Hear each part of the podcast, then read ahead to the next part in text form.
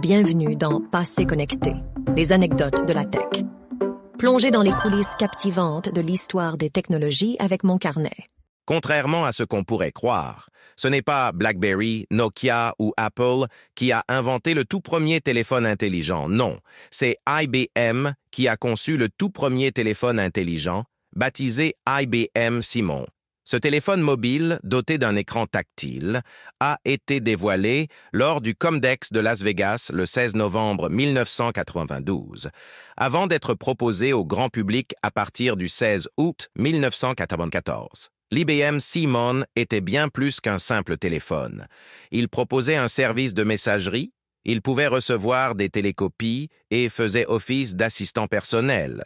Il était également équipé d'un logiciel de traitement de texte rudimentaire. L'IBM Simon était en réalité la version commerciale d'un prototype nommé Angler, présenté lors de ce même Comdex en 1992. La version définitive du Simon a été par la suite présentée au grand public lors de la Wireless World Conference de novembre 1993. Le téléphone était proposé au prix de 899 dollars américains avec un contrat de deux ans ou 1000 dollars américains sans contrat. L'appareil intégrait des applications avant-gardistes pour l'époque telles qu'un carnet d'adresses, un agenda avec gestion des rendez-vous, une calculatrice, une horloge mondiale et une application de prise de notes. Il était également possible d'utiliser un clavier prédictif avec un stylet, offrant une certaine flexibilité dans la saisie de texte, et pouvait même faire office de téléavertisseur ou de pagette,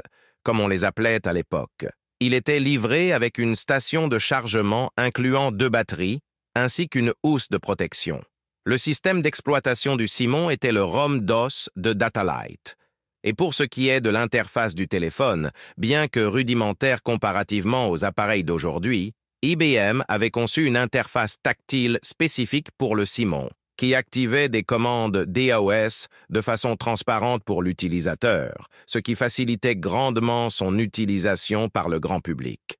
Malgré ses caractéristiques innovantes, IBM n'a pas vraiment rencontré le succès escompté avec son téléphone Simon, ce dernier n'a existé sur le marché que pendant six mois et environ 50 000 appareils ont été vendus. L'autonomie décevante de la batterie du Simon, seulement une heure d'autonomie par charge, et l'attrait grandissant pour les téléphones à clapet, plus compacts et élégants, auront eu raison du tout premier téléphone intelligent de IBM.